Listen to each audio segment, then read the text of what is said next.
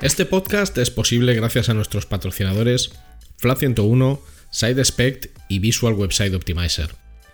Gracias por vuestro apoyo a la comunidad CRO y CXO.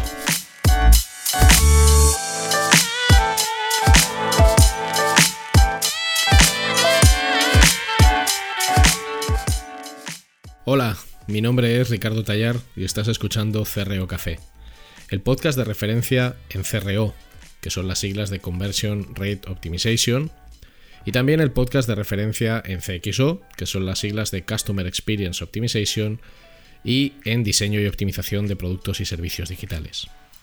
Aquí hablamos sobre nuestro trabajo como profesionales digitales con el objetivo de compartir, entretener y aprender, a veces en solitario, y a veces con la mejor compañía de otros profesionales que pasan por este podcast.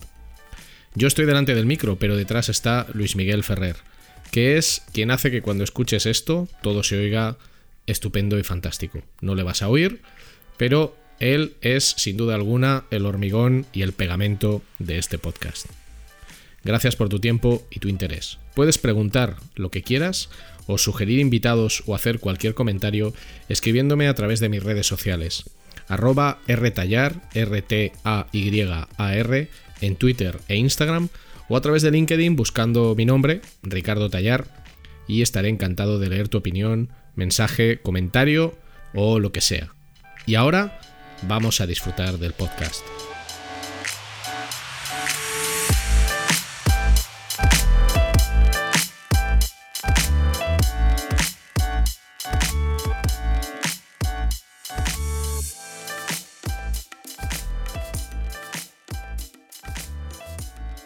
En este episodio de CRO Café en Español tenemos con nosotros a Ana Soplón.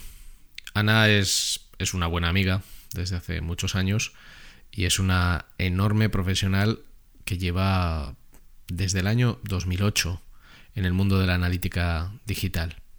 Y además con una experiencia mm, importante en, compañías importantes y en iniciativas importantes también, no solo a nivel de organizaciones, eh, sino también a nivel de, bueno, pues de actitudes y de actividades. ¿no? Eh, está, estaba y está en, un grupo conocido como Madrid Geek Girls, ha sido eh, fundadora y promotora del Messer Camp, que es una iniciativa para analistas digitales.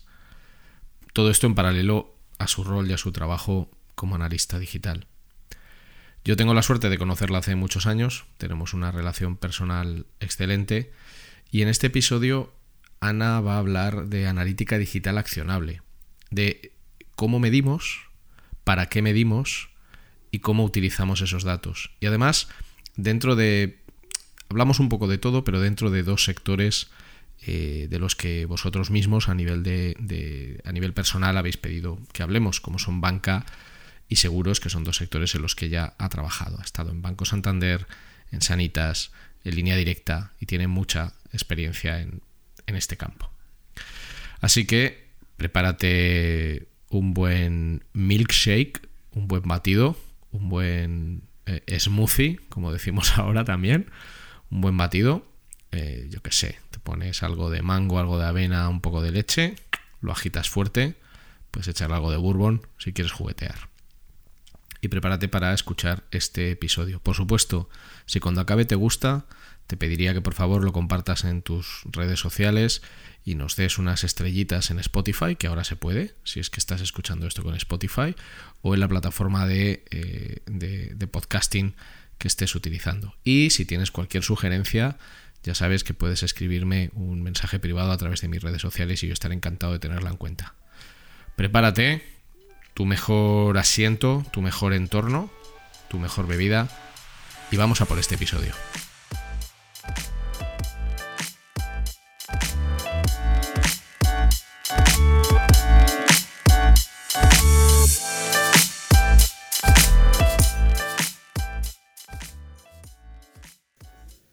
Hoy está con nosotros en Cerreo Café en Español Ana Soplón. Bienvenida Ana, ¿cómo estás?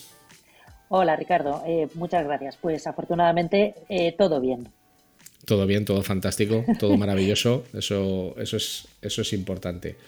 Bueno, eh, comentábamos antes de comenzar la, la grabación, que en realidad es curioso, pero en, en, todos los episodios que llevamos del podcast todavía no había habido un episodio íntegramente dedicado a la analítica como este que vamos a hacer hoy, hoy contigo.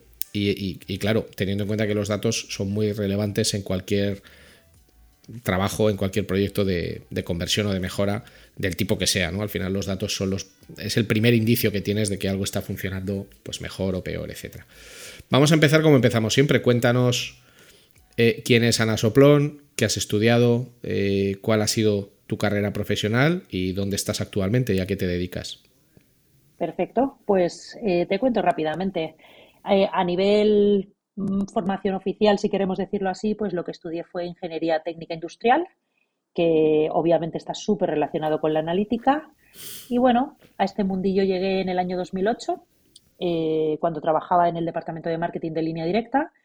Y aunque allí yo lo que hacía eran tareas pues, de back office, de mantenimiento de la web y similares, surge la necesidad de implementar una herramienta de analítica, que en aquel momento era Site Catalyst, para los nostálgicos eh, recordarán el nombre, los más modernos ya lo conocen como Adobe Analytics.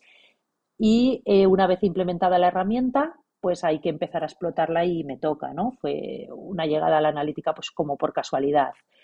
El resto de mi carrera eh, la he pasado entre Sanitas, que fue el siguiente trabajo que tuve, siguiendo en el sector seguros, pero en el, eh, pero en el ramo de salud.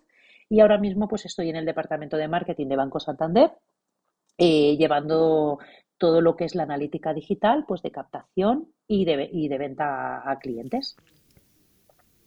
Bueno, y además también eres profesora en unos cuantos másters y programas de formación en, en analítica digital, que esto también te da una visión de cuál es el estado eh, de la analítica, tanto en el interés que hay como en los conocimientos reales que tienen las personas que se quieren dedicar a ello, ¿no?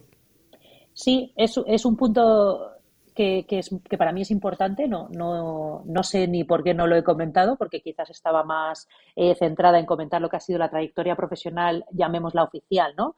Pero sí, desde el año 2008, 2009 Estoy involucrada en varias escuelas de, formación en áreas digitales y, dando clase, como comentas, en varios másters. La situación, por hacer así un poco estatus de la analítica a nivel eh, académico, pues yo creo que hay muchísimo interés.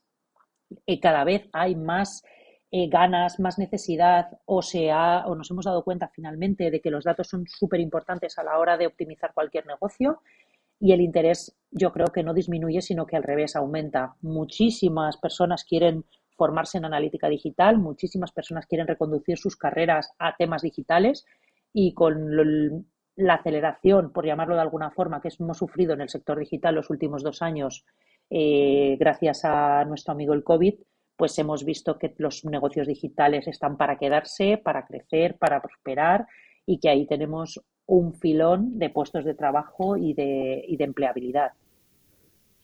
¿Cómo, ¿Cómo, definirías tú la analítica digital y por qué eh, es un elemento imprescindible para la gestión de cualquier tipo de negocio en su capa digital?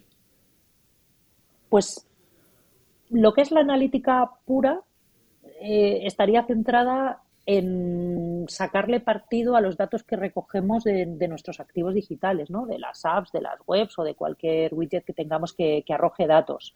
La realidad es bastante más compleja. La analítica digital tiene muchísimas patas. Tiene la pata de, implementación, tiene la pata de análisis y reporting, sin ninguna duda, y tiene una pata más sofisticada de lo que son ya eh, usos complejos de esos datos que estamos extrayendo de los activos digitales. Empezamos con una visión un poco muy simplista, un poco o demasiado simplista, por decirlo de alguna forma, en la que la analítica simplemente es coger los datos y, llegar a esos insights y a esa información relevante que nos va a permitir optimizar el negocio, pero cuando profundizamos vemos que hay más que desde asegurarnos de la correcta recolección del dato, de definir exactamente qué es lo que quiero medir y para qué lo voy a usar, hasta el tratamiento, explotación o incluso la visualización de todos los datos que estamos recolectando es un ecosistema bastante, bastante complejo. O sea, es difícil encontrar una definición de analítica que nos quepa en una frase o dos. Bueno, de hecho yo, cuando alguien me dice que es analista digital o cuando se habla del análisis digital, siempre digo, vale, pero dentro de lo que es el análisis digital, ¿qué haces? Porque, como bien has dicho, hay una parte muy técnica, muy de implementación, mucho más vinculada al desarrollo. Hay una parte de negocio, de entender qué significan los datos dentro del contexto de cada negocio en el que estés midiendo. Eh, hay una parte de reporting, de cómo contamos eh, esos datos para que sean comprensibles para cualquier persona. Y luego hay una parte de convertir esos datos en información para que pueda ser utilizada por otras muchas áreas. Entonces, bajo la etiqueta analista digital hay muchos tipos de profesionales. No, es, no existe el analista digital perfecto que te lo hace todo. Bueno, igual hay alguno, pero, pero muy pocos, ¿no? Lo veo de forma recurrente en los másters. Eh, los chicos cuando buscan formarse y ven que la analítica web es, tan amplia y que tienen tantísimas parcelas en las que especializarse, ellos van buscando eh, pues la parcela de especialización en la que se sienten más cómodos o la que mayor afinidad tienen.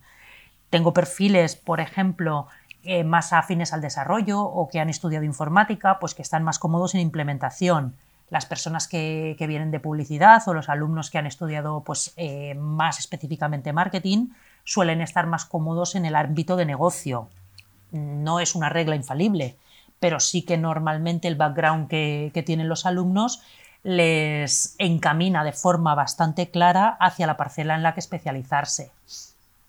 ¿Y cuáles son, digamos, los conocimientos técnicos que tú crees que cualquier analista digital debería tener? Porque yo tengo mi opinión, pero, pero quiero escuchar la tuya. Conocimientos técnicos eh, te diría que no son del todo imprescindibles en función de la parcela en la que te quieras mover. Pero sí es verdad que aunque no seas un analista técnico y no te dediques a la implementación, unas nociones básicas de código, eh, de HTML, un poquito de JavaScript, ya no te digo a nivel programar, sino ver el código y entender qué pone en ese código y qué hace ese código y cómo se va a comportar ese código, esas nociones básicas sí que creo que son necesarias. También a la hora de implementar, pues es muchísimo más fácil implementar y validar o que otro implemente y tú valides qué se está midiendo si entiendes las nociones básicas pues, de lo que está haciendo un tag manager o de lo que está haciendo eh, cierto código que tú tienes en la web.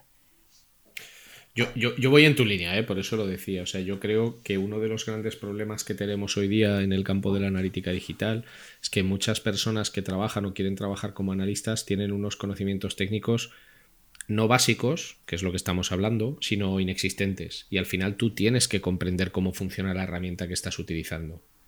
O sea, tienes que saber eh, cómo funciona la comunicación entre la herramienta y el activo que estás midiendo, lo que es un hit, algo de código, cómo funciona un, tag manager, etc. Porque si no controlas nada, hay un riesgo alto que se da muchas veces, que es que tú coges los datos que te suministra la herramienta como válidos, como ciertos, y resulta que no eres capaz de entender de dónde proceden esos datos, o que hay un determinado problema a la hora de efectuar una medición de una determinada forma.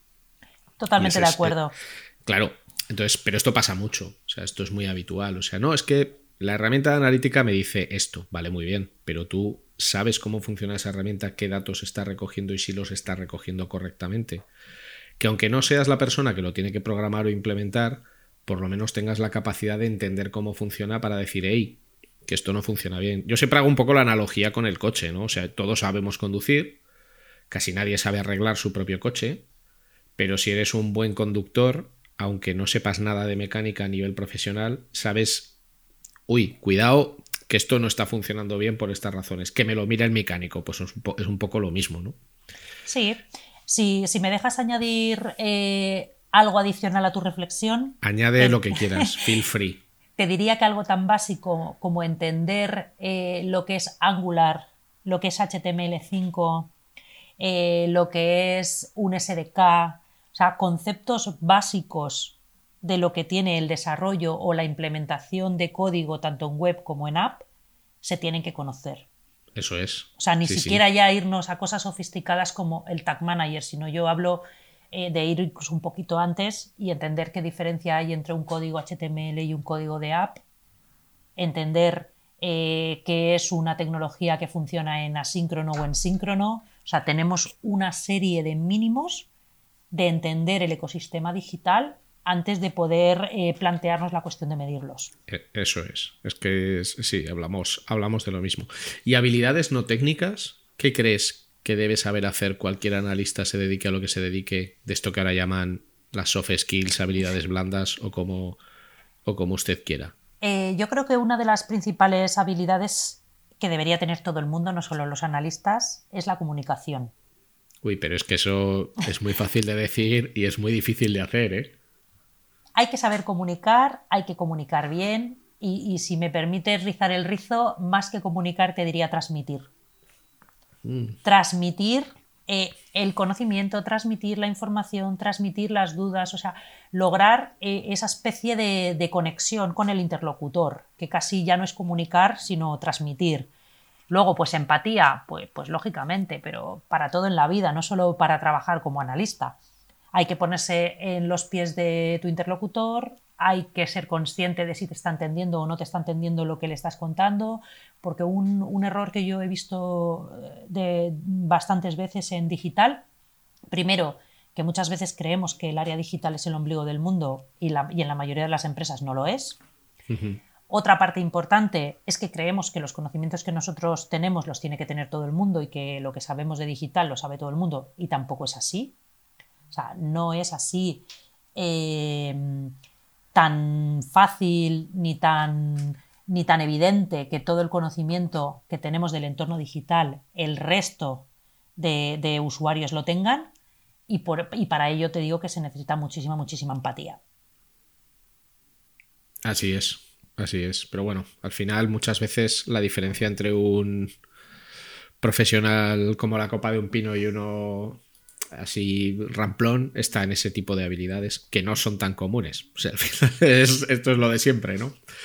Em, tú has trabajado sobre todo en, banca y en seguros, que son, son, dos modelos de negocio que aunque no es que estén relacionados, eh, en algunos casos conviven mucho. O sea, la banca eh, te solicita seguros para determinado tipo de productos financieros eh, y suele haber mucho cruce entre bancos y aseguradoras a muchos niveles, muchas eh, sinergias y muchas colaboraciones de todo tipo.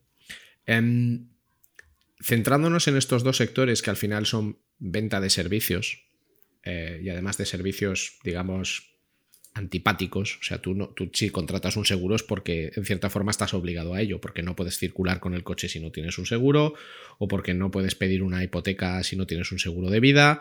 Y lo mismo cuando contratas un servicio bancario, un producto de un servicio bancario. No creo que nadie vaya al, banco muerto de risa en plan, ¿qué ganas tengo de ir a pedir un, crédito o ir a, pedir una, una hipoteca?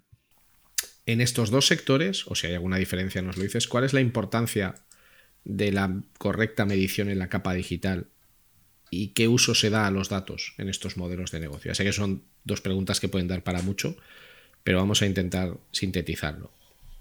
Son dos preguntas muy extensas. Eh, podríamos estar eh, todo el día debatiendo de, cómo usar los datos en estos sectores pues oye, lo hacemos así, partimos el episodio en un montón de trozos pequeños y así ya tengo, podemos hacer una serie de episodios. Eh. o, ya, las personas que nos escuchan, si se quedan con ganas de más, pues que nos digan, oye, que vuelva Ana y que entre más en profundidad en este tema.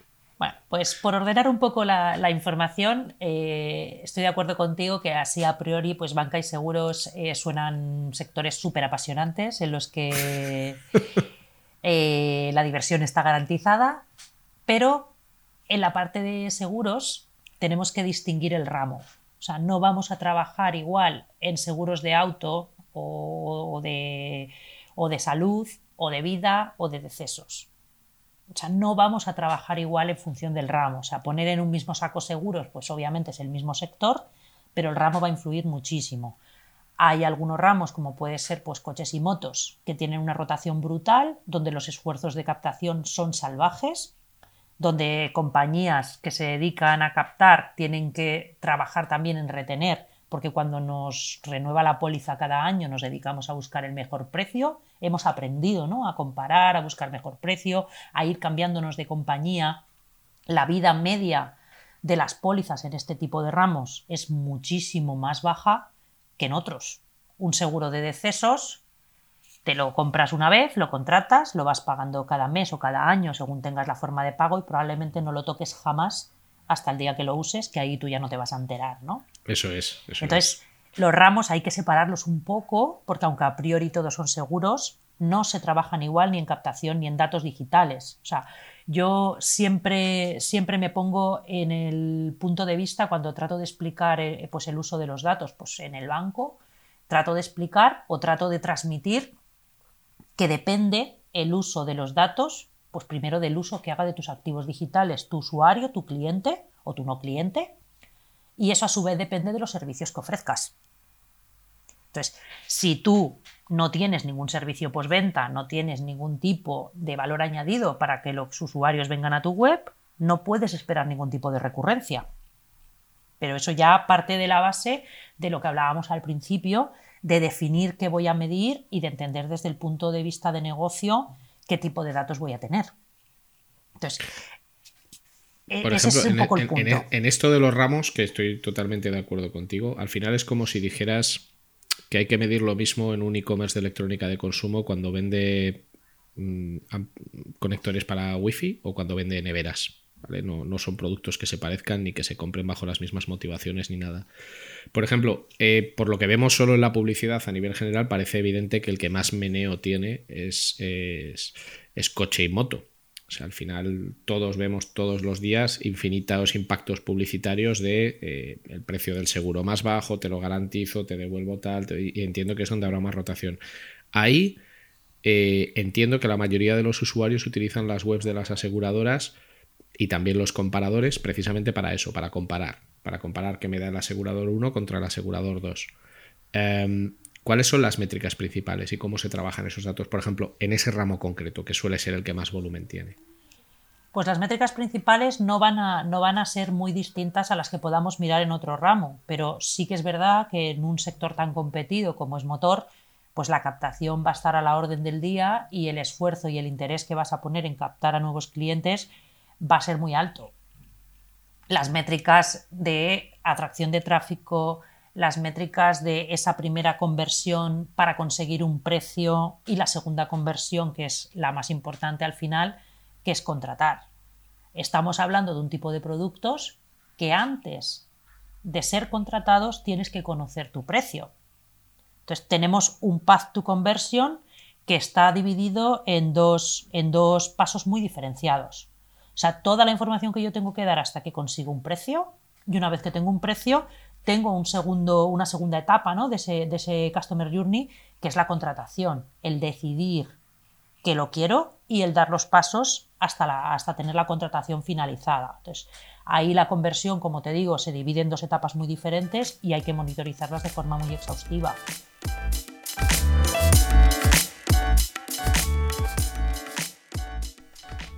No te vayas, no te vayas, que solo es un anuncio y es muy corto.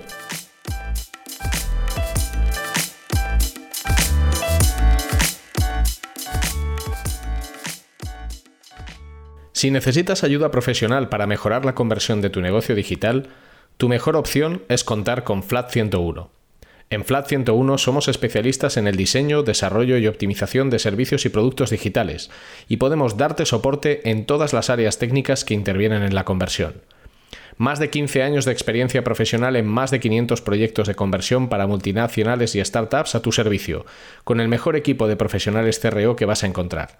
El resultado nos importa y el cómo conseguirlo también. En Flat 101 estamos listos para ayudarte.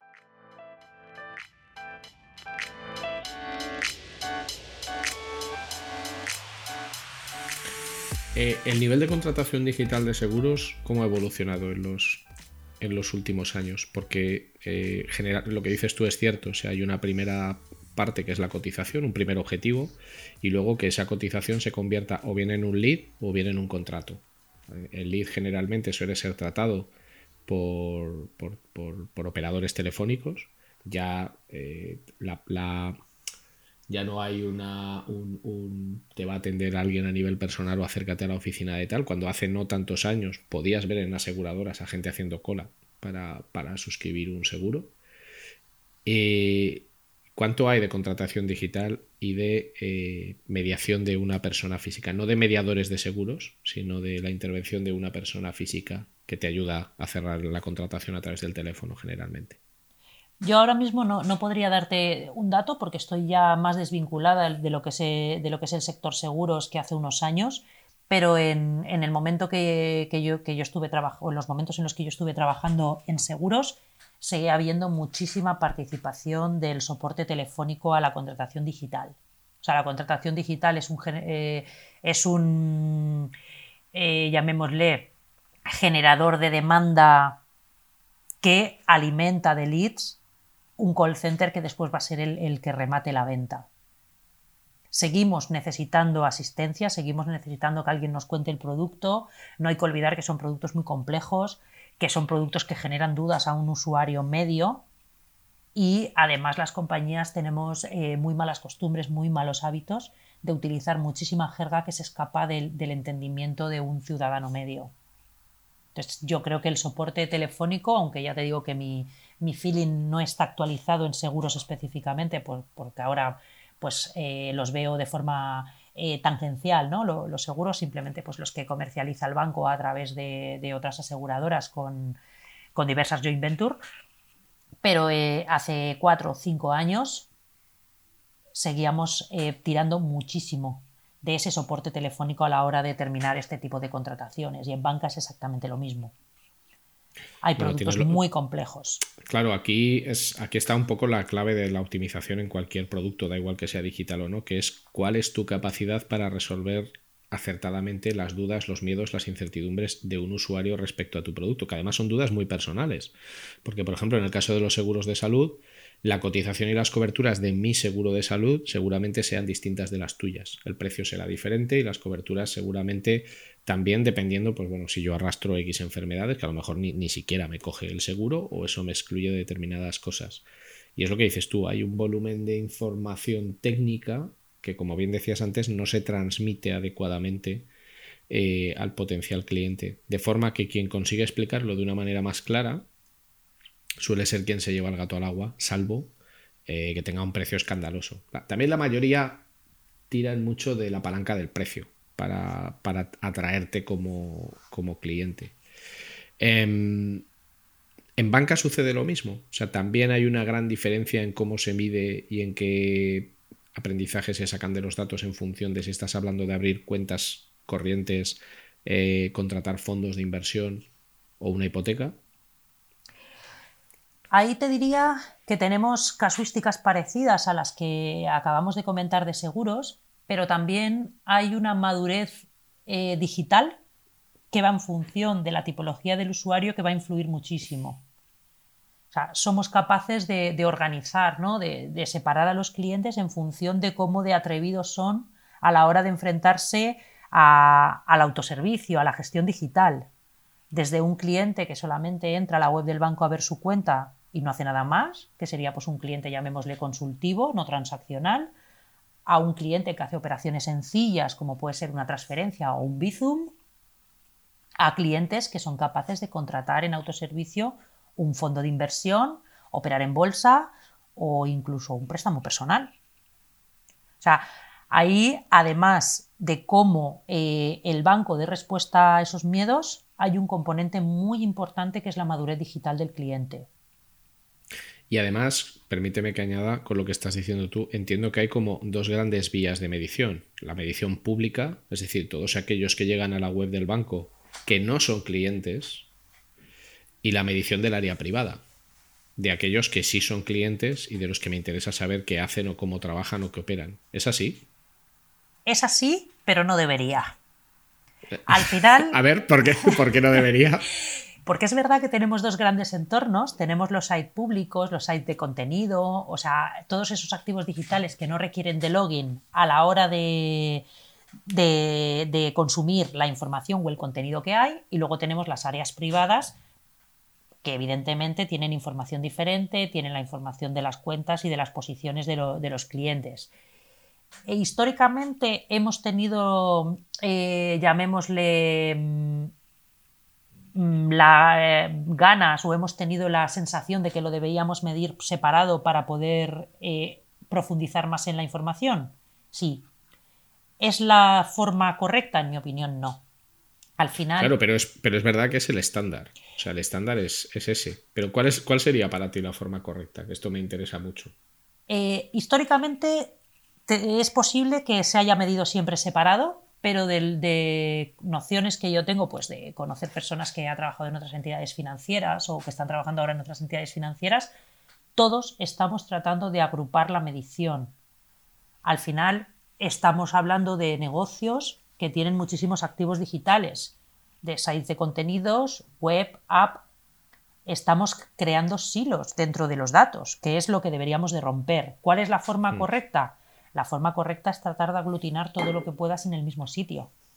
Una, una palabra que yo creo que es muy, muy importante, fundamental en un modelo de negocio como es banca, es la trazabilidad. O sea, si yo he generado un lead en la web, en la app, en la parte pública, en la parte privada, al cliente le da igual. Si tiene eh, una, un formulario en la web pública que disponga de un usuario y un, password para logarse, dejará el formulario donde le convenga. Y nosotros tenemos que entender que identificar a ese cliente que ya es cliente, que sé quién es y que le puedo facilitar la vida, aunque me rellene un formulario en la parte pública, va a ser mejorar esa experiencia de cliente.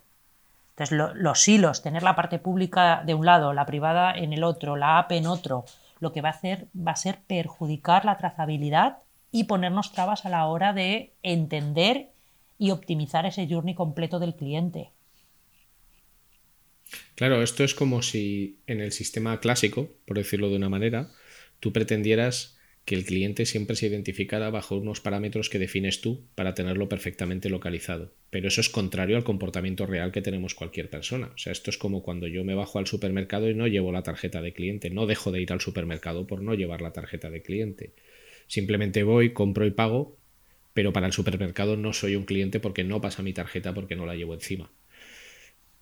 Em, este tema es muy interesante. ¿Es la trazabilidad, además vinculado a cómo están evolucionando las herramientas de analítica digital, es la trazabilidad el reto más grande que tenemos ahora? Es decir, que las herramientas evolucionen hacia un hub de datos en los que podemos consultar eh, de manera integrada cuáles son esos, esas rutas que genera cualquier usuario independientemente eh, de que esté correctamente identificado o no en función de, lo que ese usuario hace. O sea, ese es el, el gran reto que tenemos. Es uno de los retos y aunque esté feo dar publicidad a una herramienta en concreto, Google lo ha entendido. ¿Con GA4? Con Analytics 4, efectivamente, Google ha entendido cómo necesitamos tener todos los datos en un mismo sitio. Y cómo tenemos que trazar al usuario en el mismo sitio independientemente del activo digital en el que esté. Lo que pasa es que aquí la complejidad técnica es grande. De implementar esto correctamente es, grande. Es verdad que Google Analytics 4, yo, he podido eh, juguetear mucho con él en los últimos meses. Es curioso ya cómo llama a las cosas, ¿no? Ya no hay vistas de datos, que al final eran silos aislados, eh, eran burbujas de datos de un determinado activo eh, con unos determinados filtros. Ahora son data streams, ahora son flujos de datos, donde tú puedes conectar eh, múltiples fuentes de datos para tener una visión lo más general posible. Lo que pasa que ese es un reto que requiere mucho orden mental, o sea, requiere saber muy bien qué es lo que quieres medir y cómo quieres medirlo, y requiere un conocimiento técnico amplio para implementar esto correctamente. No sé si tú lo ves igual. Sí, el desafío es importante, no, he querido simplificarlo ni hacerlo más liviano de lo que va a ser con mi comentario. Eh, yo hablo a nivel conceptual porque las incursiones que he hecho hasta ahora en Analytics 4 son pequeñas, solamente eh, tengo desplegado eh, Analytics 4 en un activo digital satélite, o sea, una web entera, la tengo con Analytics 4, pero exactamente para training, y luego hemos empezado ya la migración real Analytics 4 y hemos empezado con un data stream, ya que tú has, has dado el nombre, de la web pública. La idea es ir pegando el resto de data streams de web privada, de la app, etcétera, de forma paulatina, porque es un despliegue que no puedes hacer eh, de una vez porque te mueres. Hay que aprender, hay que validar y obviamente elegimos el trozo de la web pues, que más trillado tenemos o que más sencillo nos parece.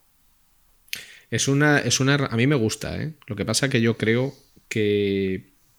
A ver, hay, hay, varios, hay varios temas con Analytics 4. El primero es que si nunca has hecho nada de analítica digital, es buena idea empezar con Analytics 4, porque tu concepto de la analítica ya, digamos, eh, se moldea en torno a una herramienta que tiene un paradigma diferente a las versiones anteriores, que se parece más a Firebase. Bueno, de hecho es, Firebase. Es, Firebase. Eh, sin embargo, si tú eres alguien, y esto lo sufren mucho los analistas digitales, que para mí no son, sí son digitales, pero no son analistas, que son operadores de herramienta.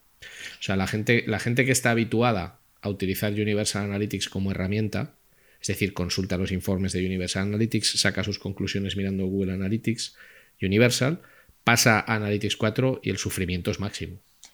Yo creo que ahí hay dos, hay dos puntos importantes en lo que has dicho. El que solo ejecuta informes no es analista, eso lo tenemos claro yo creo. Y luego eh, la forma en la que tienes amueblada la cabeza, si has usado Universal, mm, requiere matización. Si has usado Universal a nivel básico, no entiendes cómo cruzan las variables ni las métricas y no entiendes nada, con lo cual cambiar de mindset y irte a una herramienta en la que no tienes nada cruzado por defecto, sino que tienes que montar tú la película, va a ser francamente muy difícil.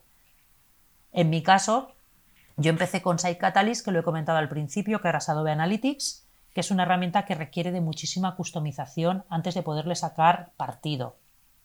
No más customización que Google, si tú quieres un Google Analytics bien implementado, tienes que trabajar tanto o más que con Adobe. O sea, es mentira que Google es más fácil de implementar. Yo he estado trabajando con Google Analytics los últimos cinco años, implementando Enhanced E-Commerce, eh, utilizando Internal Promotions, o sea, lo que serían funcionalidades avanzadas de Google Analytics, y es igual de difícil, de complejo y de tortuoso que, Adobe. O sea, lo que es fácil o lo que era fácil en su día era cuando metías un trocito de código en la cabecera y Analytics empezaba a escupir datos. Eso sí era fácil, pero implementar Analytics con 250 dimensiones personalizadas, con eventos bien, eh, bien jerarquizados y con Enhanced E-Commerce no es fácil. Entonces, el cambio de paradigma Analytics 4, empezar ahora directamente sobre Analytics 4, personalmente no lo veo viable. Por dos razones. La herramienta sigue en desarrollo, o sea, la sacaron, la sacaron de beta bueno, digamos que la sacaron de beta, dejémoslo ahí. Sigue siendo, sigue siendo una beta. Entonces, la herramienta va cambiando sin parar. Un analista que empiece de cero, que no tenga cierta solvencia en la disciplina, que trate de enfrentarse a Google Analytics, que cada mes tiene una release en la que van añadiendo funcionalidades, eh, puede ser bastante descorazonador. Porque sigue siendo una beta. Y a nivel conceptual, la forma de unir web y app y la desaparición de algo a lo que le tenemos tanto cariño como las sesiones, pues también puede ser bastante, bastante desconcertante ¿no? para, para analistas que ya llevemos más tiempo y que estemos más familiarizados con, con todo lo, lo, que, lo que conlleva la analítica. Entonces, Analytics 4 nos va a resolver muchos problemas, sobre todo a las empresas del tipo de un banco.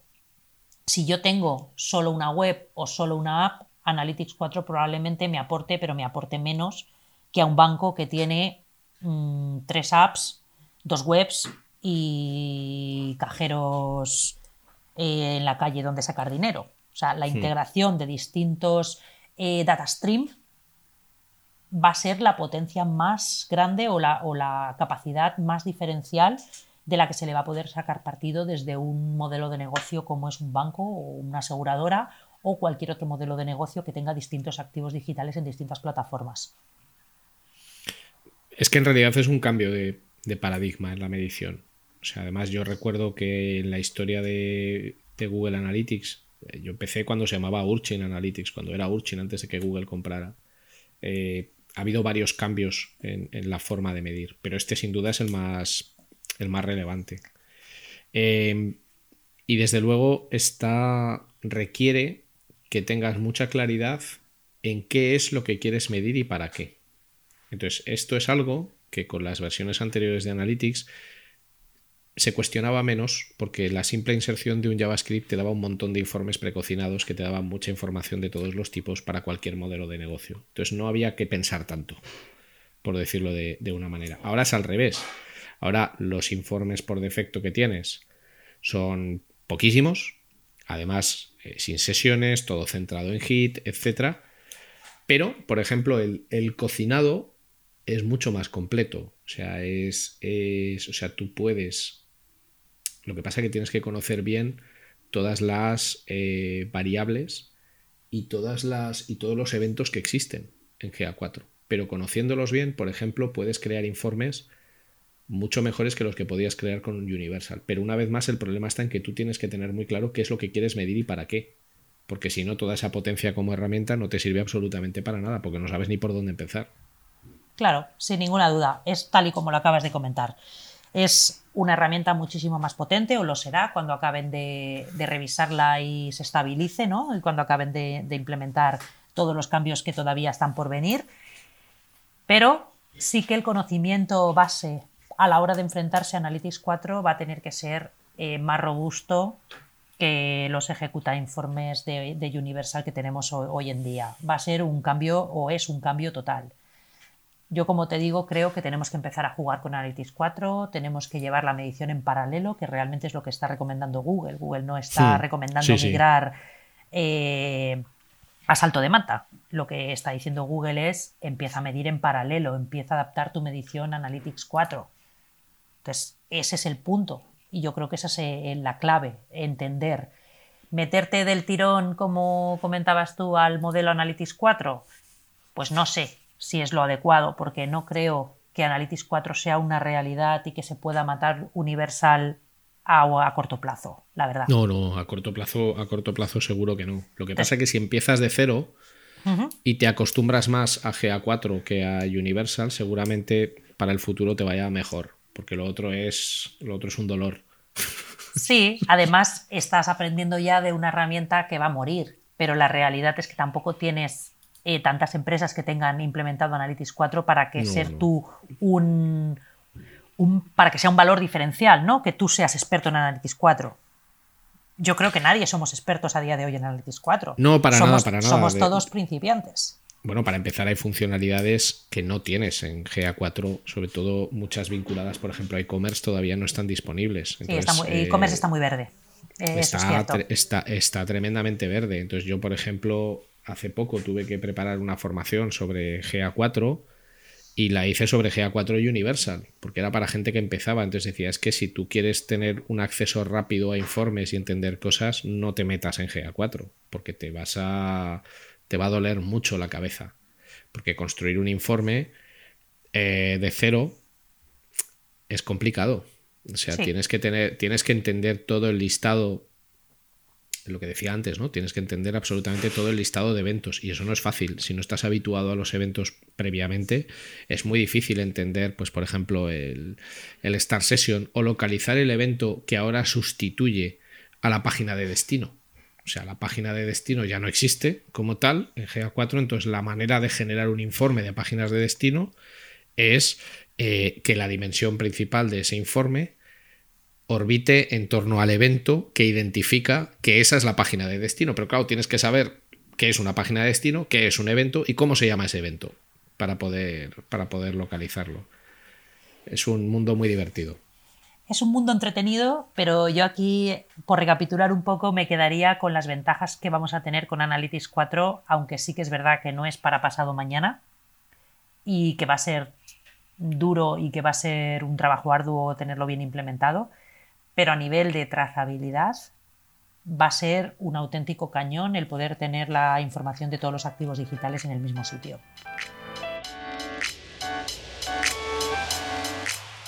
Ahora es el momento de una pequeña promo.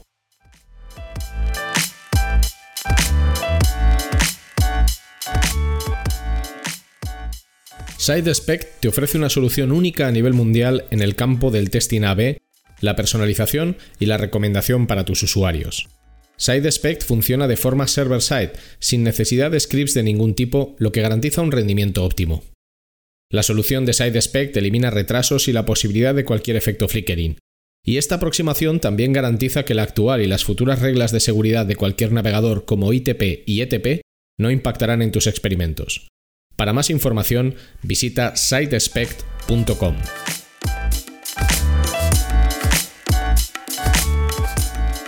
Ahora que hablamos de esto, me, gustaría sacar un tema por alguna conversación que hemos tenido tú y yo en el pasado, eh, que creo que es interesante. ¿Cómo crees eh, que ha evolucionado el uso de los datos en los últimos años dentro del marketing?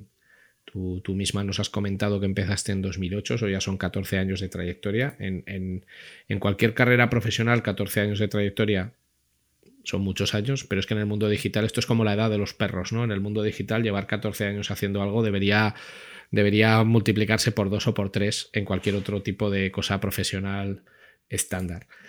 ¿Cómo has visto tú la evolución del uso de los datos dentro del mundo del marketing digital? Pues quizás sea el, punto o la parcela donde más partidos se le sacan a los datos. O sea, desde hace ya muchos años, todo lo que es eh, inversión y llamémosle éxito de las acciones eh, derivadas de esa inversión, en Internet se han podido medir, en, el entorno digital se ha podido medir. Creo que dentro de las áreas de una empresa, eh, de, las áreas digitales de una empresa, el área de marketing digital es la que más avanzada va con diferencia. Desde los datos del ad server hasta los datos de tráfico que llega a la web, eh, datos de conversiones, se ha explotado muchísimo y se ha utilizado muchísimo desde hace muchos, muchos años para todo lo que es optimización de inversión. Aquí yo eh, siempre cuando doy clase trato de, de sobreponer dos conceptos que al final son lo mismo que es el dinero. El dinero lo gano porque vendo más o porque ahorro costes. Entonces, trato siempre de tener esa luz y esa sombra cuando explicamos cómo gana dinero una empresa porque en marketing digital estaríamos en el gano dinero, ¿no? Vendo más y es como la opción más obvia. Y como era tan obvio que optimizando la inversión retornaba más y vendía más, la gente de marketing ha estado más, más eh, predispuesta a utilizar esos datos y esa información para optimizar todas las acciones que ponía en marcha. No es tan obvio que si yo consigo que un cliente se autogestione en Internet, no vaya a la oficina o no me llame o no le tenga que enviar documentación a casa, o si firma digitalmente me ahorro enviar papel. O sea, ese ahorro no es tan obvio, porque no pasa por, por, mi, por mi TPV, ¿no? no pasa por mi caja un ingreso directo. Entonces, creo que la obviedad de cómo se generaba dinero desde marketing digital ha fomentado que el uso de los datos sea mayor que, en cualquier otro área de la empresa.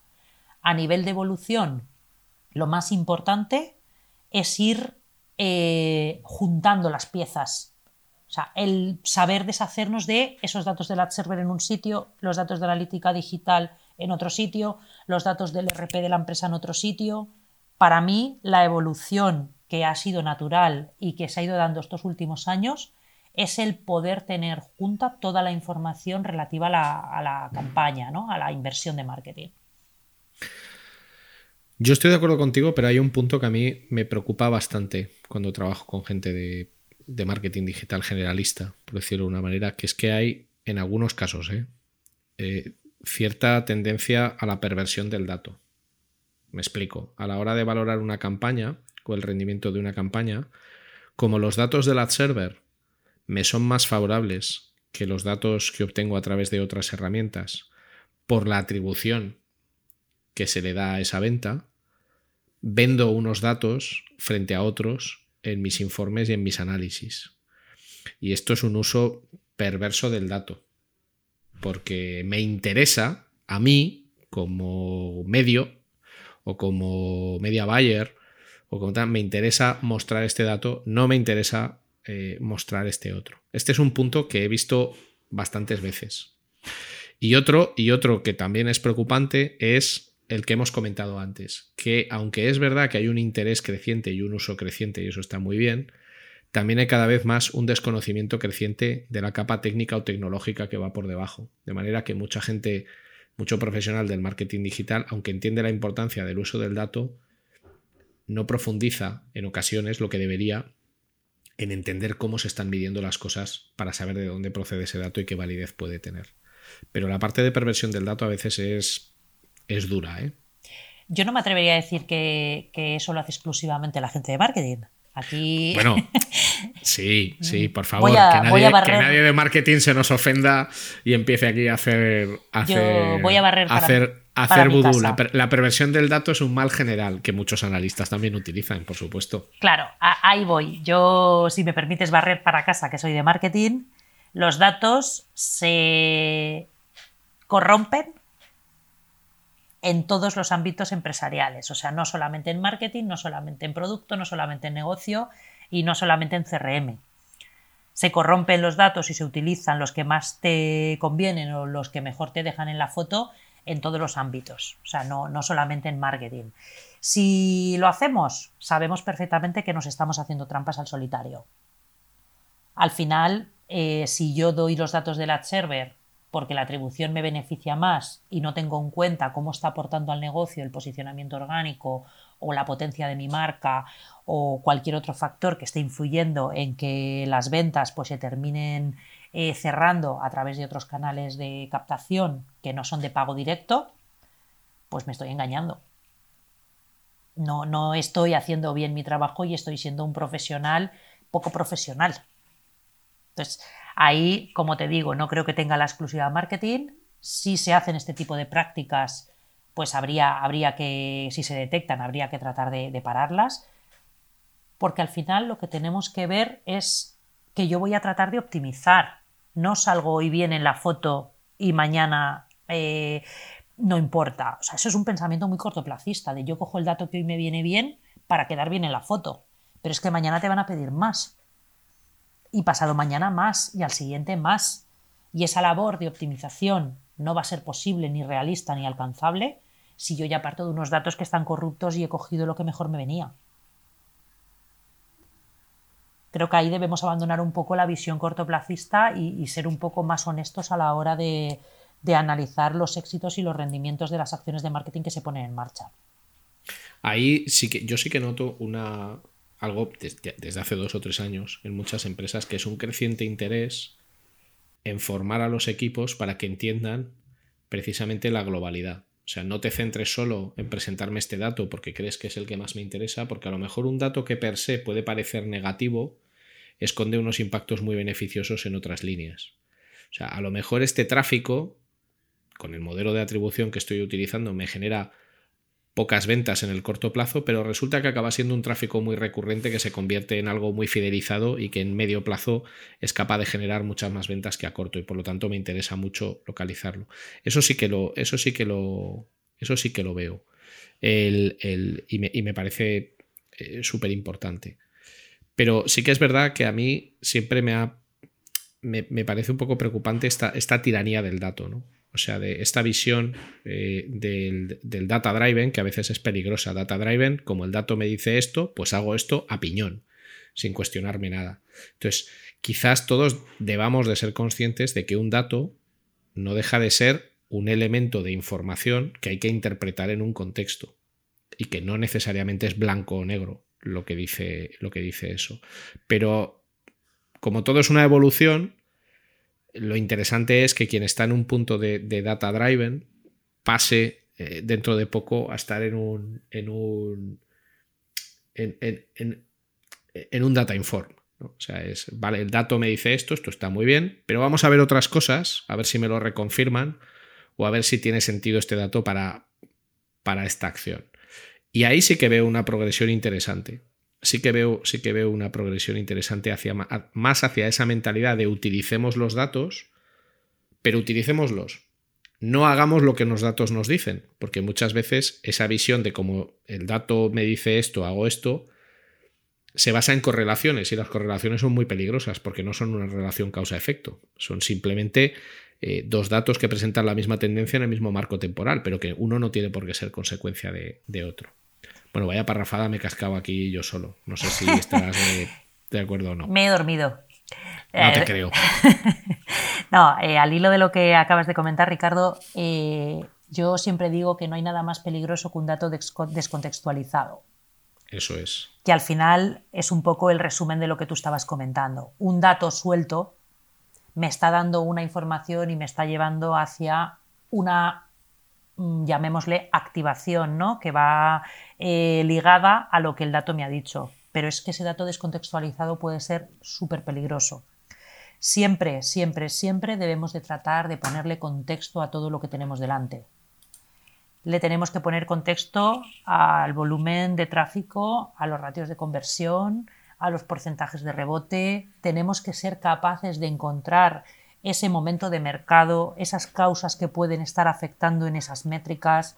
O sea, al final, causa-efecto es verdad que a veces la hay y que otras veces no la hay.